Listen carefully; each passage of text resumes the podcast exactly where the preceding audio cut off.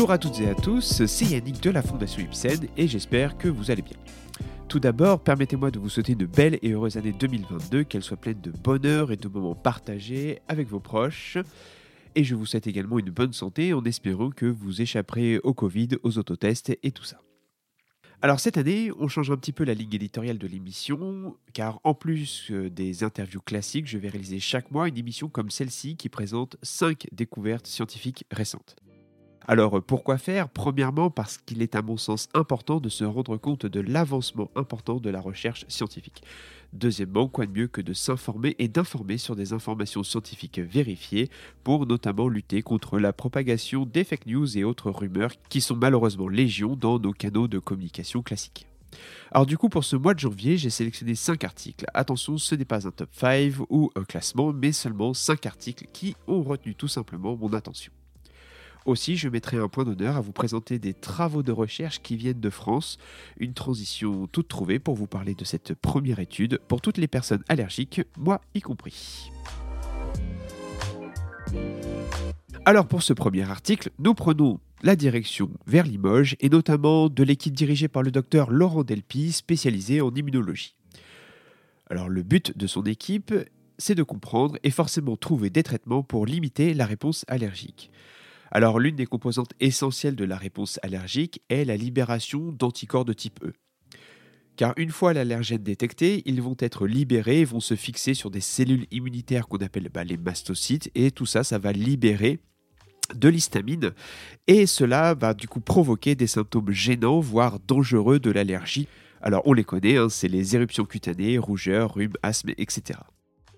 Ainsi, les auteurs de cette publication ont cherché à bloquer cette libération d'anticorps de type E par l'utilisation d'une petite molécule d'ARN. Alors grâce au Covid, vous savez ce que c'est, et ils ont montré que non seulement la libération de ces anticorps de type E a été très diminuée, mais que les cellules qui produisent ces molécules le sont également. Ces résultats sont donc forcément très encourageants et on leur souhaite bon courage pour le développement de cette technologie qui peut potentiellement aider des millions de personnes allergiques. Et si vous voulez en savoir plus, l'article est dans la description de ce podcast. Alors pour ce second article, on reste en France, pour une étude un petit peu particulière mais très très importante. La fin de l'année 2021 a été marquée par la publication du rapport de la Commission indépendante sur les abus sexuels dans l'Église, que l'on connaît sous le nom de CIAZ. Alors ce rapport, c'est 32 mois de travail et ça fait 2500 pages.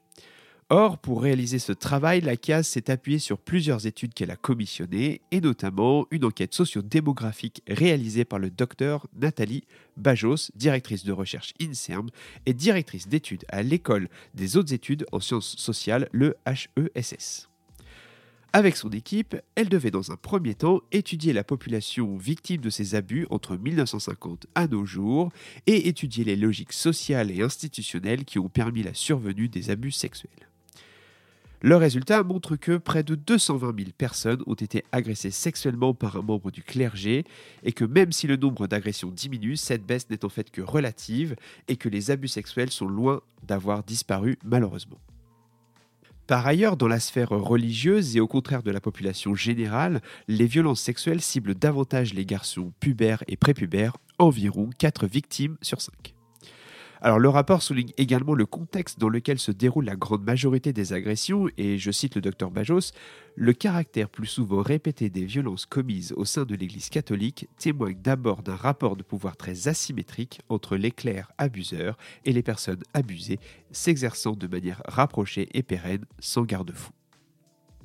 Toujours dans le cadre de ce travail, l'équipe de chercheurs a alors mené une enquête plus large en population générale sur un échantillon de 28 000 personnes afin d'estimer la prévalence des violences sexuelles perpétrées sur des mineurs et également d'autres sphères de socialisation comme la famille, l'école ou encore les centres aérés. Et les résultats, bien sûr, sont évidemment choquants. Selon cette seconde étude, des violences sexuelles ont été perpétrées contre 14,5% des femmes et 6,4% des hommes vivant en France, ce qui représente environ 5,5 millions de personnes majeures. L'enquête confirme que tous les milieux sociaux sont touchés et que 95% des abus sont commis par des hommes. Enfin, il est à noter que le cadre dans lequel les violences sexuelles surviennent est de loin la famille et en second lieu l'Église.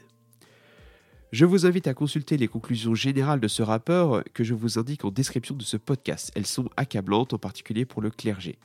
il est d'autant plus urgent d'agir dans toutes les sphères pour limiter ces violences, car comme l'indique ce rapport, et je cite, les conséquences de ces violences et situations d'abus sexuels sont très importantes sur la vie des individus et surtout multidimensionnelles puisqu'elles affectent la vie affective et sexuelle, la vie sociale, la vie professionnelle ainsi que la santé physique et mentale.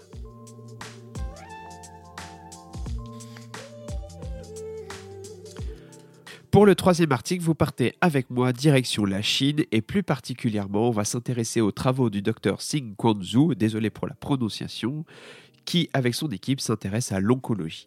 Alors peut-être que vous le savez, mais depuis peu, on traite de plus en plus de patients atteints d'un cancer avec l'immunothérapie. En effet, les tumeurs produisent des molécules à leur surface qui vont bloquer les cellules immunitaires, en particulier les lymphocytes et les natural killers, supposés donc détruire les tumeurs. Ainsi, ce traitement va bloquer ces interactions et du coup activer d'autant plus le système immunitaire. Alors même si ces traitements vont se montrer efficaces pour notamment améliorer l'espérance de vie des patients, malheureusement sur certaines et certains d'entre eux, l'immunothérapie est inefficace sans que l'on sache réellement pourquoi. Faisons un bond dans le temps. Au début du XXe siècle, le chirurgien William Collet a fait une découverte absolument stupéfiante. Un de ses patients en phase terminale d'un cancer avait contracté une infection bactérienne, et bien des années après son diagnostic, le patient se portait bien. Et du coup, on peut se demander et si l'infection avait permis la régression du cancer? Alors l'histoire a bien entendu continué avec des essais plus ou moins fructueux, avec notamment des bactéries atténuées sans grand résultat notable. Et les chercheurs de cette étude dont on parle aujourd'hui, ont utilisé le parasite de la toxoplasmose. En effet, dans le corps, ils vont déclencher une réponse immunitaire similaire à celle que l'on veut engager contre le cancer. Alors les chercheurs ont eu l'idée d'injecter ces vers microscopiques atténués directement dans les tumeurs avec en plus un traitement d'immunothérapie.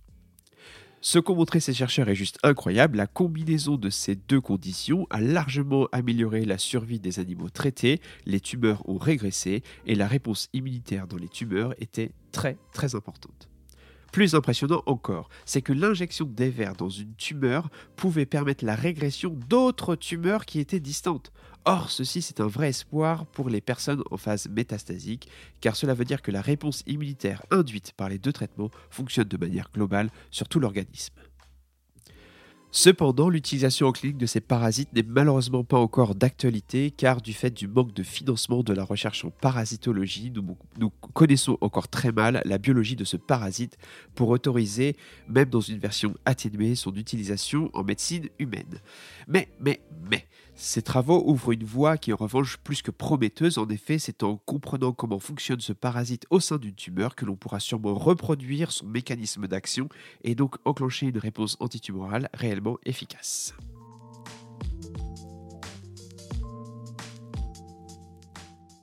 Pour le quatrième article, on part droit aux États-Unis et plus particulièrement en Caroline du Nord. Les chercheurs se sont intéressés aux actions à mettre en place pour accélérer le développement de nouvelles thérapies pour les maladies rares.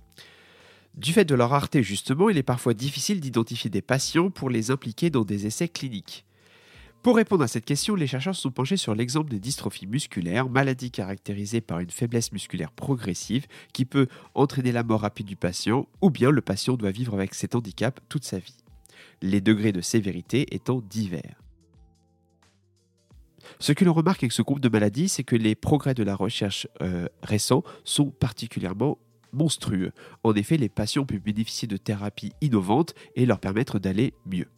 Pas tout le monde, mais déjà beaucoup d'essais cliniques sont en cours. En effet, on en dénombre 694 actuellement sur les dystrophies musculaires. Et du coup, pourquoi un tel succès pour des maladies pourtant rares? Eh bien, les chercheurs se sont penchés sur le rôle essentiel joué par les Patients Advocacy Groups ou associations de patients. Aux États-Unis, ces groupes sont très nombreux, parfois très gros, et un rôle déterminant pour accélérer la mise sur le marché de traitements. Ainsi, pour les dystrophies musculaires, les auteurs de l'article ont notamment mis en lumière que ces associations permettent de tenir à jour des registres nationaux de patients. Ces registres, précisément, permettent de connaître l'histoire naturelle des patients, de leurs premiers symptômes jusqu'à leur évolution actuelle. Ainsi, en connaissant la localisation et l'état médical de chaque patient, les essais cliniques peuvent plus facilement se faire parce qu'ils peuvent plus facilement inclure les patients compatibles avec l'étude. Puis, les auteurs se sont également intéressés aux études que ces groupes de patients ont menées pour comprendre les barrières qui empêchent le diagnostic de ces maladies. Cela peut être dû à une question de coût. Aux États-Unis, où la sécurité sociale est privée, le diagnostic génétique coûte environ 2000 dollars. Cela peut être aussi dû au fait que les patients sont trop éloignés des centres médicaux spécialisés ou alors que d'autres ont des symptômes si peu sévères qu'ils ne souhaitent tout simplement pas se faire diagnostiquer. Enfin, les chercheurs ont mis également euh, l'accent sur les interactions de ces communautés de patients avec euh, des entreprises biotechnologiques, des institutions de régulation et également des chercheurs, des scientifiques.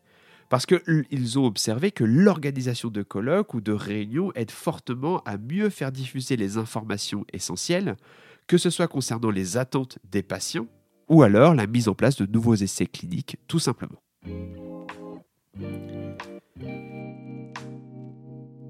Et enfin, pour ce cinquième article, on va partir dans les grottes de Tel Aviv. En effet, c'est un article très court qui a été publié dans le journal Science et qui parle de chauves-souris. Les auteurs ont placé des GPS sur des chauves-souris, les Roussetus aegyptiacus, dans une grotte, comme je disais, non loin de Tel Aviv. Ils ont découvert que les mères apprenaient très tôt à leur progéniture à voler. Pendant leurs dix premières semaines de vie, les mères vont amener leurs petits sur un arbre à proximité de la grotte et va les ramener à son retour de chasse. Cet arbre, qui est qualifié de nursery, sera toujours le même. Et du coup, pendant ces dix semaines, les petits qui se tiennent fermement au ventre de leur mère vont connaître le trajet et être ainsi prêts le jour du décollage. Et ce jour-là, ils effectueront un premier vol de la grotte vers cet arbre, qu'ils connaissent, et depuis ce repère, seront prêts à explorer le monde. Alors, comme pour tous les autres articles, je vous mets le lien dans la description de ce podcast et vous verrez notamment une incroyable photo d'une mère transportant son petit en plein vol. C'est mignon. Et c'est sur cette image bienveillante et légère que l'on se quitte. Prochainement, on reviendra avec des invités pour parler des maladies rares, du combat du diagnostic et comment parler de la maladie aux enfants, à l'entourage et aux camarades de classe.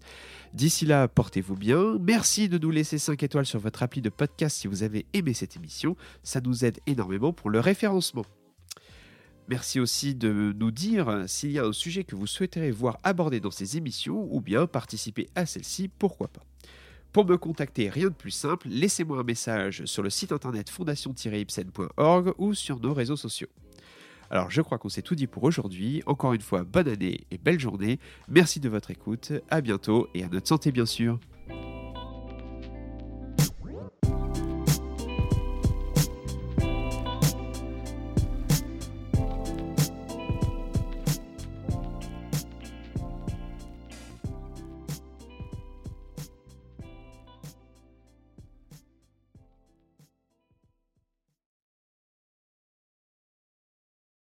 Informations par rapport au podcast à notre santé. De manière générale, pour chaque épisode, là où le scientifique ou l'invité, au cours de tous nos podcasts, ne fait pas partie de la fondation Ibsen et à chaque fois n'a déclaré aucun conflit d'intérêt avec la fondation. Ces podcasts sont à titre informatif uniquement et ne constituent aucunement une recommandation médicale. Le contenu des podcasts n'est pas destiné hein, à remplacer un avis, un conseil, un diagnostic ou un traitement médical professionnel indépendant. Le contenu du podcast n'est pas destiné à établir une forme de diligence à suivre par l'auditeur ou l'auditrice. Vous comprenez et reconnaissez que toutes les questions que vous pourriez avoir concernant votre santé ou votre condition médicale doivent être soumises à votre médecin ou à un autre professionnel de la santé qualifié. Merci de votre attention.